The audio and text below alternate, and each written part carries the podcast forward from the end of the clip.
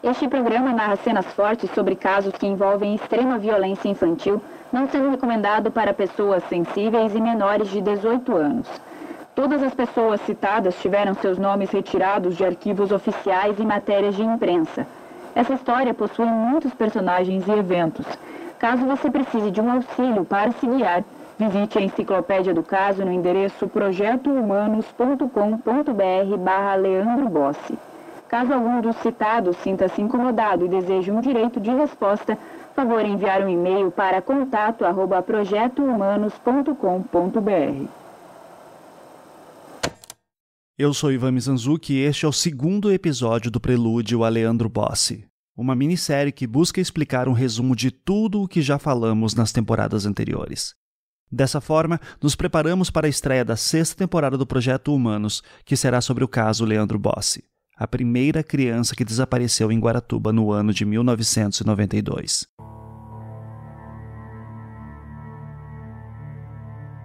Uma coisa que eu sempre falo em entrevistas que dou é o seguinte: eu fui criança nos anos 90 no Paraná. Então, eu vivia aquele medo de ser sequestrado. Eram muitos os casos que eram reportados, e o caso de Evandro foi um que circulou no imaginário de todos nós. Quando a imprensa da época reportou que um grupo de bruxos teria matado um menino num ritual satânico, era impossível não pensar que você poderia ser uma vítima deles em algum momento. E que as outras crianças que desapareceram antes também poderiam ter sido vítimas. Era uma época sombria e assustadora. Mas apesar de toda a repercussão do caso Evandro, o caso de criança desaparecida que mais nos assombrava era outro, que nunca foi solucionado. O caso do menino Guilherme Caramês Tiburtius, que sumiu em 1991, quando tinha oito anos de idade. Desesperada, a sua mãe Arlete moveu mundos e fundos para que todos no Paraná e no Brasil soubessem que seu filho havia desaparecido. Até hoje, ele é um caso sem solução. Mas com o rosto de Guilherme estampado em tantos cartazes da época, ele acabou se tornando o símbolo daquele medo. E ter consciência disso foi fundamental para entender outras coisas que eu ouvira naquelas fitas que eu descobri.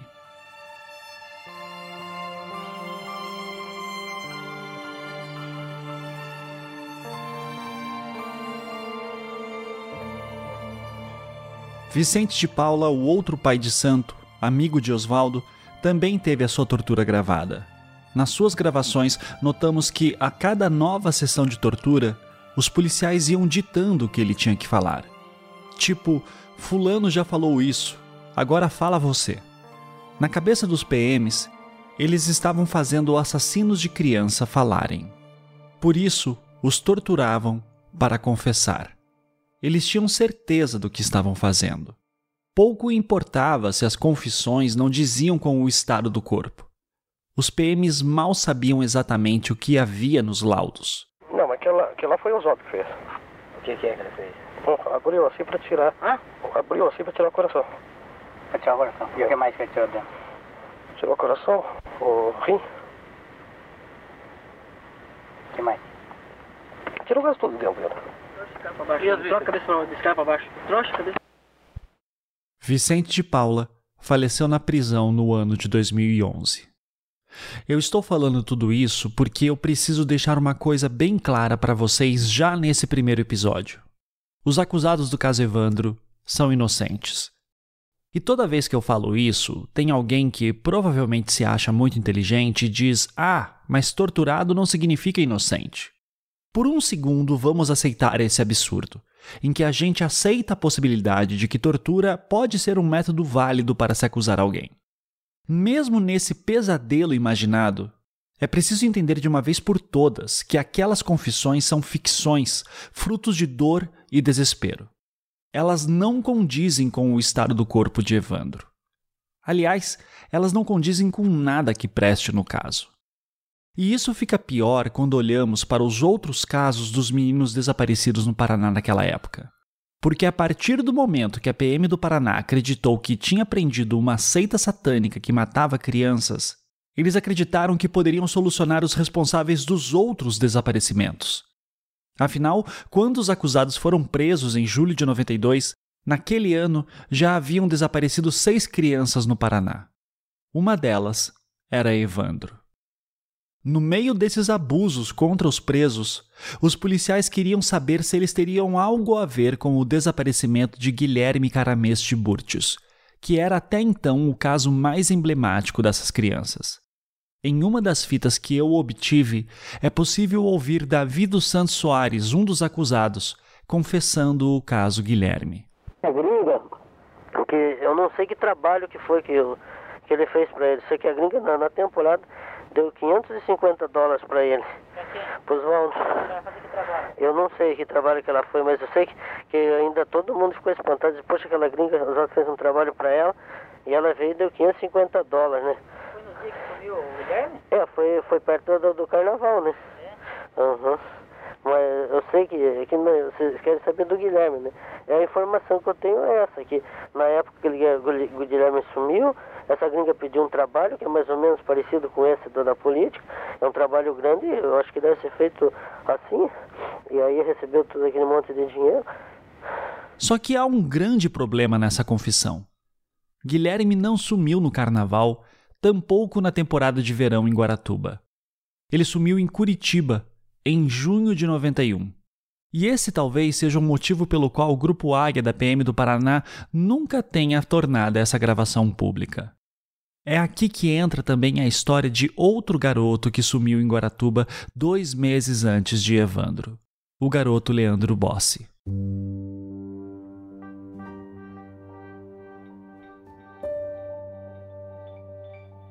Como eu falei antes, o caso de Leandro Bossi nunca foi devidamente investigado na época. Mas o que se falava até então era o seguinte: que no dia 15 de fevereiro de 1992, um sábado, ele estaria com alguns amiguinhos na praia central de Guaratuba, acompanhando o grande evento que havia naquela cidade naquela noite o show do cantor Moraes Moreira. Seus pais eram separados e não estavam com ele no show. O pai, João Bossi, era pescador e estava em alto mar. Já sua mãe, Paulina Bossi, estava voltando para casa após trabalhar o dia inteiro como camareira no Hotel Vila Real. Ela não sabia que Leandro teria ido sozinho para o show. A suspeita do Ministério Público do Paraná sempre foi a de que os supostos assassinos de Evandro seriam também responsáveis pelo desaparecimento e talvez morte de Leandro Bossi. Boa parte dessa suspeita se dava muito por conta de falas feitas por várias pessoas. Entre elas, Diógenes Caetano dos Santos Filho, o parente de Evandro que investigou o caso da morte do garoto por conta própria em Guaratuba.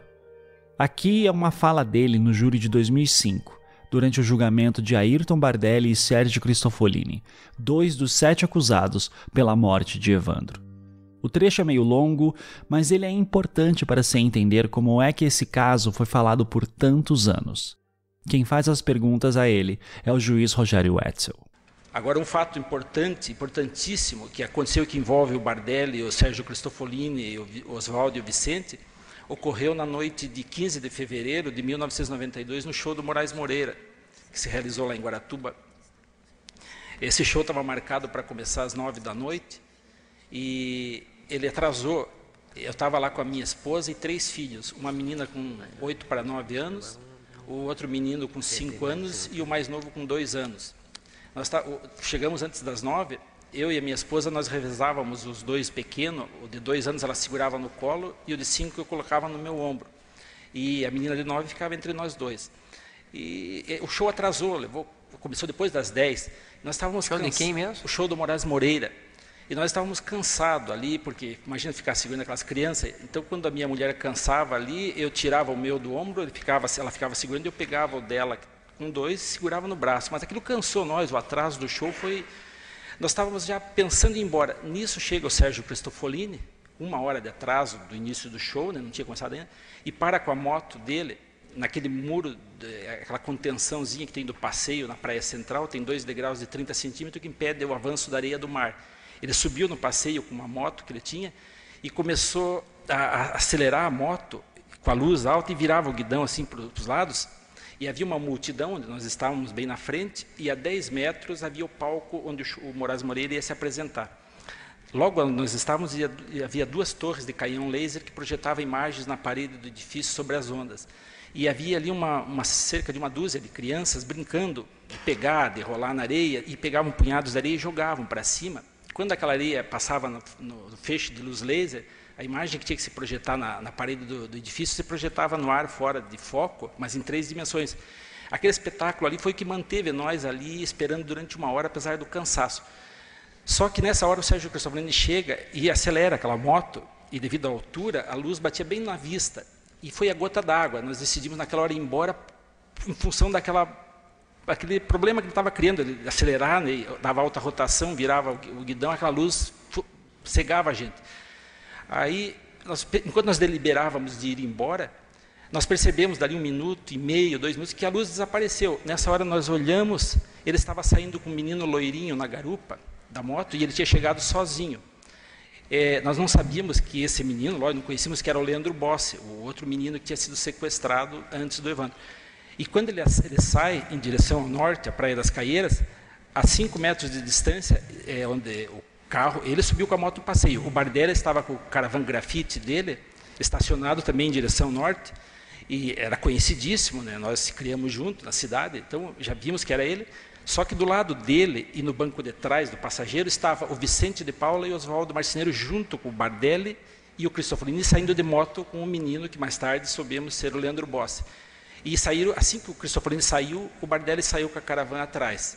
Onde é que estavam os pais do Leandro Bossi? O, o, pai, o pai era separado da mãe. O, o João Bossi Quantos fazia... anos tinha esse Leandro? Senhor?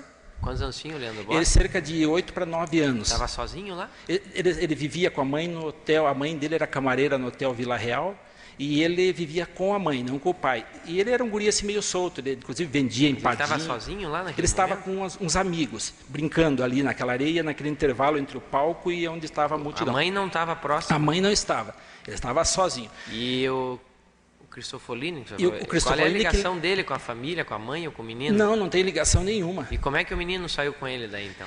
Saiu porque o guri ele era um guri assim, família pobre, pai separado, e ele inclusive ele vendia empadinha, ele era um guri que assim, quase não era um guri de rua, mas era um guri assim bem bem solto, bem esperto, né? E, e segundo, bom, até aí nós não tínhamos o menor suspeita que aquilo ali fosse uma coisa assim era simplesmente um guri saindo na garupa de uma moto, um cara que chegou sem ele ali. Mas o repórter Vladimir Nascimento, depois da prisão da, dos sete, né, ele faz uma, faz uma série de reportagens investigativas e ele entrevista um menino que estava brincando com o Leandro Bossi na, lá naquele show. Essa matéria foi para o ar, o Brasil todo viu através da CNT. E esse menino disse que a última vez que ele viu o Leandro Bossi, estavam brincando juntos no show do Moraes Moreira e estavam jogando areia para o alto numa luz colorida. Bem aquela cena que nós estávamos vendo. E que nessa hora daí o menino desapareceu, saiu, né? inclusive ele fala que o Sérgio, ele conhecia o Sérgio Cristo que o Sérgio Cristo chama ele para dar uma passeada, passeada de moto. E aí ele sai e nunca mais é visto. Então, aí só depois disso é que nós ligamos as coisas. Nós tínhamos presenciado o sequestro do Leandro Bossi, que é um caso que está ainda sem ser esclarecido. Mas o, o repórter Vladimir Nascimento, ele, entre todas as, as, as, reportagens investigativas que ele faz, ele consegue ainda mais uma, é uma fita também de confissão do Oswaldo Marceneiro, dizendo que eles realmente sequestraram o Leandro Bossi no show do Moraes Moreira, que ele teria sido pego pelo Sérgio Cristofolini e que eles levaram para a Praia das Caieiras, sentido norte, bem na direção que nós vimos eles indo, e que lá ele teve o pescoço cortado, tirado dois litros de sangue para fazer um trabalho, né, foi colhido no alguidar, é o termo que ele usa, e que depois disso Sérgio Cristofolini foi, colocou ele num saco, é, entre as pernas, né, prendeu entre os braços e as pernas, e levou esse menino até uma, um trecho da Bahia, compreendido entre o mercado municipal e o ferrobote. Ali ele colocou pedras dentro, né, amarrou e jogou num local lá da, da, da Bahia que deve estar lá até hoje. E, então, é, isso aí foi divulgado para o Brasil todo, saiu na televisão. Foi pedido resgate para a família do Leandro Bossi? Não, não, resgate não, nunca foi pedido. Então como é que o senhor afirma que é um sequestro? Não, sequestro porque nós assistimos esse menino saindo na garupa da moto. Isso não quer dizer muita coisa, isso é afirmação sua, não, né? É, Suposição é, sua, né, seu Jorge? Hum, eu sim, não sim. posso... Excelência, pela ordem. Como é, é que eu posso afirmar? Talvez seria, fosse necessário chamar um psiquiatra para acompanhar esse depoimento. Doutor, nós, as características nós... dele são completamente Doutor, eu dispenso malucas. esses seus comentários, né? Senão eu vou. Fazer uma, uma avaliação que, é, completamente avaliação... infundada. A gente doutor, respeito, do doutor. Sujeito. Respeito, doutor. Senão eu vou pedir um psiquiatra também para vocês.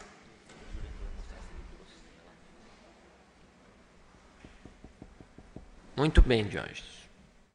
Os dois que ficaram discutindo no final foram o juiz Rogério Wetzel, que presidia o júri, e o advogado Haroldo César Natter, que fazia a defesa de Sérgio Cristofolini, um dos sete acusados presos em 1992. Neste julgamento, os réus Ayrton Bardelli e Sérgio Cristofolini foram absolvidos. E eu já narrei isso em detalhes na quarta temporada do projeto Humanos. Há várias coisas importantes naquela fala de Diógenes que precisamos levar em consideração. Primeiro de tudo, o Ministério Público do Paraná considera que, se não existisse a declaração de Diógenes no ano de 1992, as prisões e acusações contra os sete réus do caso Evandro jamais teriam ocorrido. Foi ele quem teria conseguido levantar toda a base de informações que levou o Grupo Águia da PM a prender os sete acusados. E ainda de acordo com esse relato que ouvimos, feito no ano de 2005, Diógenes dizia que teria visto Sérgio Cristofolini e outros acusados sequestrarem Leandro Bossi no show do cantor Moraes Moreira. Tenham isso em mente, pois é importante. Dois meses depois de Leandro desaparecer em fevereiro de 92, Evandro desapareceu em abril e foi encontrado morto e mutilado após alguns dias.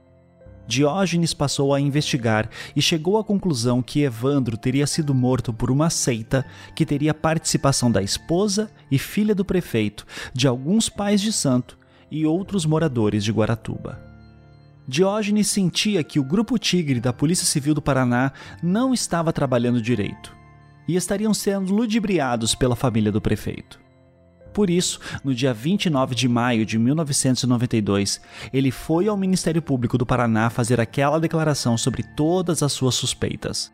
Essas suspeitas que foram a base para as prisões feitas pelo Grupo Águia dos sete acusados. E daí, no mês de julho, ou seja, cinco meses depois que Leandro Bossi desapareceu e três meses após o desaparecimento de Evandro, com a PM se baseando na declaração de Diógenes ao Ministério Público, os sete acusados foram presos. Entender essa sequência de eventos é importante pelo seguinte: nessa declaração tão importante, Sabe quantas vezes que Diógenes diz que viu Oswaldo Cristofolini, Davi ou Vicente Paula na noite do sequestro de Leandro Bossi? Zero. Leandro Bossi sequer foi citado. Diógenes deu seu primeiro depoimento em juízo no processo do caso Evandro no dia 13 de agosto de 1992. A essa altura, o caso Leandro Bossi era bastante citado. Afinal, após toda a publicidade que o caso Evandro teve, todo mundo tentava entender se os casos teriam alguma relação. Logo, não teria como ele dizer que desconhecia sobre o desaparecimento de Leandro Bossi. Perante a juíza de Guaratuba, no momento do seu depoimento, seria a hora perfeita para ele dizer: Eu vi Sérgio Cristofolini, um dos acusados, sequestrando Leandro Bossi, o menino que desapareceu dois meses antes de Evandro. Só que Diógenes não fez isso. No decorrer dos anos, ele deu uma série de depoimentos e entrevistas para a imprensa. Em todas, citava sempre apenas uma coisa: que Leandro Bossi estaria morto, pois o pai de santo Oswaldo Marcineiro teria confessado isso que essa confissão teria sido gravada pelo Grupo Águia da PM e que chegou a ir para a TV numa reportagem do jornalista Vladimir Nascimento, que na época estava no canal Rede OM, que depois virou o canal CNT. Para além dessas entrevistas e depoimentos, Diógenes também tinha o costume de escrever cartas ao promotor Celso Ribas, que foi o responsável pela acusação nos júris marcados para o final da década de 90.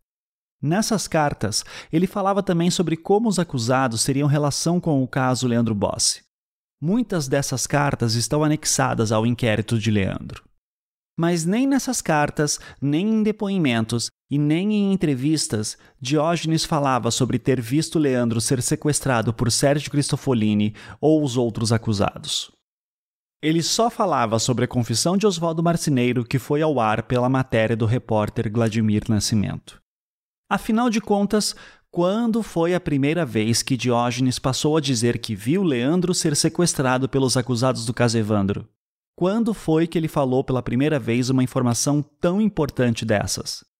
De acordo com os registros que temos, a primeira vez que Diógenes fala isso foi apenas no dia 2 de dezembro de 2003, no inquérito da Polícia Federal sobre o caso do garoto desaparecido.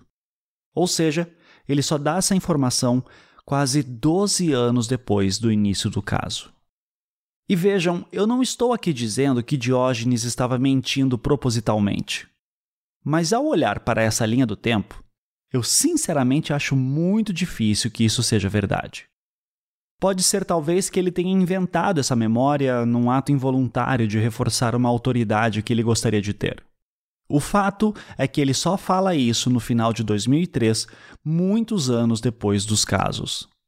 E, coincidentemente, ele fala isso exatamente no período em que toda a imprensa está falando sobre o julgamento de Valentina de Andrade em Belém, sobre o caso dos meninos emasculados de Altamira. Mas eu já chego lá. Antes disso, eu preciso falar sobre essa reportagem de Vladimir Nascimento aquela em que teria a confissão de Oswaldo Marcineiro sobre Leandro Bossi. Essa reportagem nunca foi anexada em nenhum inquérito ou processo. A antiga rede OM, atual CNT, não possui arquivos daquela época, o que tornava impossível o meu trabalho de verificar a sua existência. Mas naquelas fitas que eu encontrei e publiquei no episódio 25 do caso Evandro, eu tive a confirmação. De fato, existia uma confissão do pai de santo Oswaldo Marcineiro sobre Leandro Bossi.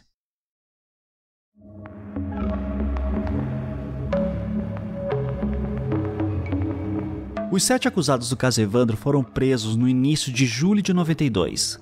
Na primeira semana que isso aconteceu, os jornais do Paraná chegaram a dizer que, na prisão, alguns deles teriam confessado que também mataram Leandro Bossi. Eram sete presos, Beatriz e Celina, a filha e a mulher do prefeito de Guaratuba, que negavam os crimes e diziam ter sido torturadas. Ayrton Bardelli e Sérgio Cristofolini, os últimos dois presos, também negavam os crimes e também diziam estar sofrendo torturas. Os únicos que ainda, aspas, confessavam alguma coisa eram os pais de santo Oswaldo Marcineiro e Vicente de Paula Ferreira e o artesão Davi dos Santos Soares. Esses três homens sofreram incontáveis torturas e demoraram muito para terem advogados de defesa.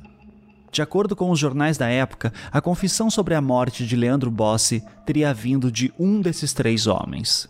Só que poucos dias após essas matérias, na hora de prestarem os seus depoimentos para a polícia formalmente, esses três presos passaram a dizer que, na verdade, tinham sequestrado Leandro Bossi e entregado ele para uma mulher, aspas, loira, gringa e gorda, no aeroporto de Guaratuba, e que isso teria sido feito a mando de Celina Abage, esposa do prefeito. Essa é uma outra coisa muito estranha que me chamava a atenção. Afinal, existe um mundo de diferença entre assassinar e sequestrar. Foi nesse momento que o então delegado responsável pelo caso Leandro Bossi, o Dr. Luiz Carlos de Oliveira, foi interrogá-los. E foi aí que o pai de santo Oswaldo Marceneiro lhe revelou pela primeira vez que estava sendo torturado e que estava sendo forçado a contar aquelas histórias. O Dr. Luiz Carlos então lhe disse para falar sempre a verdade. A partir daquele dia, Oswaldo passou a dizer oficialmente que estava sendo torturado e que não tinha nada a ver com a morte de Evandro e o desaparecimento de Leandro. Poucos dias depois, em audiência com a juíza responsável, a doutora Anésia Edith Kowalski, todos afirmavam ser inocentes que foram torturados para confessar algo que não cometeram. Nessa confusão toda, a tal fita de confissão de Oswaldo Marcineiro sobre Leandro nunca foi anexada em lugar algum. De alguma forma, ela foi parar na imprensa. Eu não consegui a matéria de Vladimir Nascimento, mas eu consegui a gravação da confissão nas fitas que eu descobri e publiquei em 2020, na temporada Casa Evandro. Aqui vão os trechos específicos. Onde foi feito isso? Foi na, na próxima Bahia. Que vocês mataram ele ali? Sim, senhor. E daí? E foi jogado na, na Bahia. Aonde mais ou menos ali? Aí o Sérgio pôs na, na frente da moto que levou, não sei bem onde que ele jogou, mas foi perto da Bahia, perto, um pouco antes do ferro bote por ali. Vocês colocaram ele dentro de alguma coisa ou jogaram assim? Foi colocado ele no, dentro do no saco. Saco do quê? Eu acho que era saco de. de... Acho que não. Era saco, assim, não era saco, um saco, eu não sei o saco, um saco preto, um saco. O Sérgio tinha um saco, trouxe o saco. Tá. Tava você? Tava eu, De Paulo, o Sérgio e o Davi. Tá. Quem que é. Quem que matou o guri? Que matou, que apertou o pescoço foi o Davi que estrangulou ele. E o De Paulo. Não, não sei se foi cortado, não sei se foi cortado. O De Paulo cortou a parte da, da veia dele. E daí fizeram? Só foi, só foi cortado, isso foi, foi só. Ah, e o sangue vocês pegaram? Não, foi jogado com tudo, sacrificado com tudo para jogar, para abrir os caminhos no mar. Seria o objetivo desse sacrifício? Esse era para abrir os caminhos da gente, do trabalho, para o Sérgio e para o Davi. Era para abrir os caminhos dele. Como que era o nome dessa criança? É Leandro, Leandro Bosque, Boris. Quantos anos tinha mais ou menos a criança? Acho que uns 10, 11 aninhos, assim. não sei bem a idade dele. E com que roupa que ele estava vestido? Estava com uma calça jeans e uma camisetinha meio listada. Que horas eram mais ou menos para eles pegarem? Olha, eu não tenho certeza, acho que eram umas 6 horas da tarde, mais ou menos. Então, antes de começar o show ou depois do show? Esse show foi de dia ou de noite? Não, eu acho que foi na hora do show, sim. Foi assim, na hora que estava começando o show, na hora do show. Você lembra quem que era o artista? Quem era o... O artista? Acho que era o... Não tenho certeza que eu não assisti o show. Eu, eu não assisti diretamente o show. Acho que era o seu Valença, não tenho certeza. Então, nesse ponto, Diógenes estava falando a verdade. Havia realmente uma fita de confissão de Osvaldo. E nela, assim como Diógenes sempre afirmou, Osvaldo dizia que ele, Davi, Vicente Paula e Sérgio Cristofolini teriam sequestrado Leandro Bossi no dia do show, matado ele e jogado o corpo na Baía de Guaratuba. Por anos, essa era a crença de muitos. Diógenes chegou a escrever cartas para uma série de políticos e autoridades pedindo para que fosse feita uma busca na Baía de Guaratuba, pois ele acreditava que o corpo ainda poderia estar lá, mesmo depois de tantos anos. As buscas nunca foram feitas, de fato, mas as autoridades tentaram. Na década de 2000, foram feitos vários estudos entre Ministério Público, delegacias, Corpo de Bombeiros e a Marinha para ver a viabilidade de se buscar um corpo naquele local que teria sido supostamente jogado no ano de 1992. Os orçamentos para a operação giravam na casa das centenas de milhares de reais.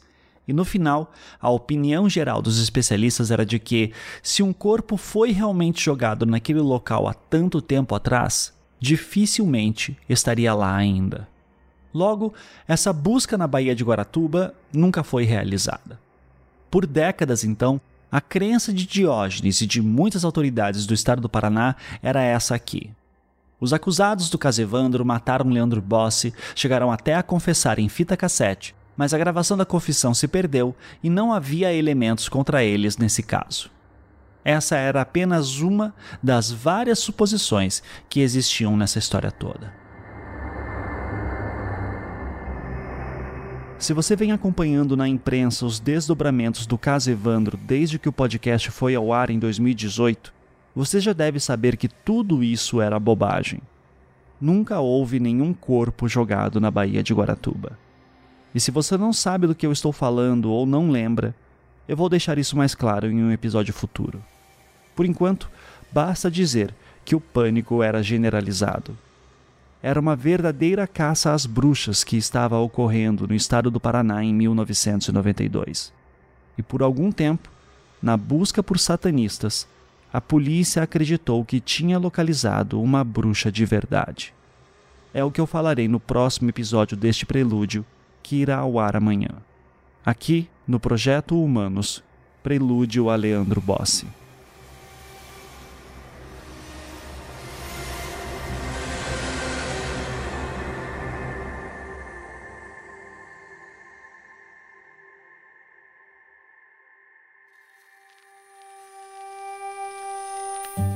Projeto Humanos é um podcast em formato storytelling criado e produzido por mim, Ivan Mizanzuki. Esta temporada é um podcast Globoplay produzido pelo Estúdio 42 e com a colaboração de várias pessoas. Aqui vão os nomes de algumas delas. Roteiro, narração e direção por mim, Ivan Mizanzuki. Pesquisa e apuração, Natália Filipim. A edição ficou por conta de Luan Alencar, da Maremoto Podcasts. Trilha sonora composta por Felipe Aires. Marina Sequinel é a responsável pelas decoupagens, transcrições e produção da enciclopédia sobre o caso. A professora e pesquisadora Elisa Cruz, que também é defensora pública, foi a responsável por auxiliar na catalogação dos autos de processos e também tirar dúvidas legais.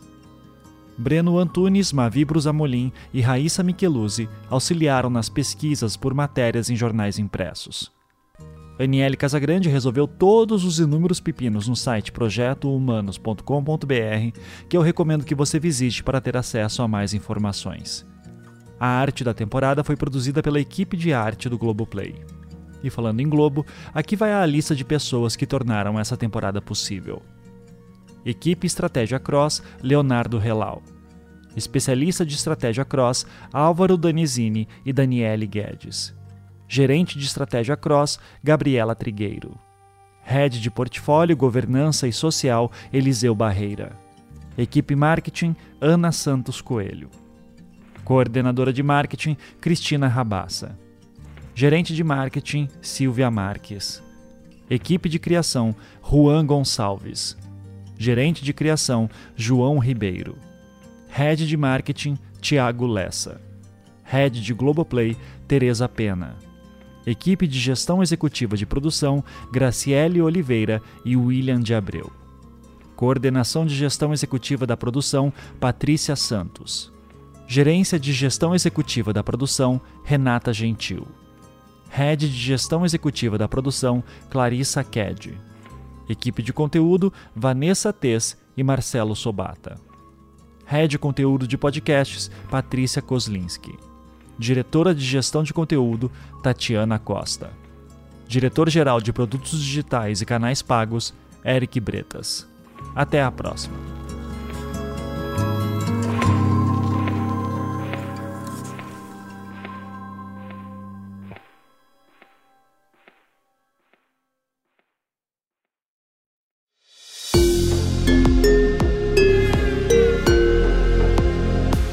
Esse podcast é uma produção Estúdio 42.